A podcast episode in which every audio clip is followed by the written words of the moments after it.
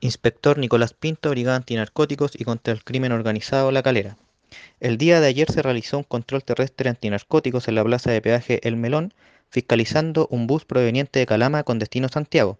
donde el ejemplar canino Duncan dio una alerta en una mochila como posible portadora de algún tipo de sustancia ilícita, por lo que se realizó la revisión de dicho bolso, encontrando tres contenedores de cannabis sativa con un peso de 2 kilos 204 gramos, lo que es suficiente para obtener más de 11 millones de pesos en ganancia. De estos hechos se dio cuenta al fiscal de turno de la calera, quien instruyó que la sustancia ilícita sea remitida al Servicio de Salud de Viña del Mar, Quillota. Inspector Nicolás Pinto, Brigada Antinarcóticos y contra el Crimen Organizado La Calera.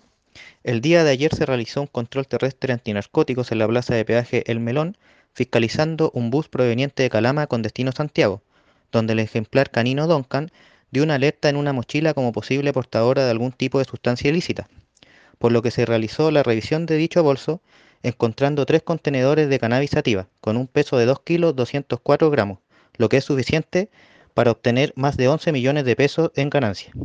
De estos hechos se dio cuenta al fiscal de turno de la calera, quien instruyó que la sustancia ilícita sea remitida al Servicio de Salud de Viña del Mar, Quillota.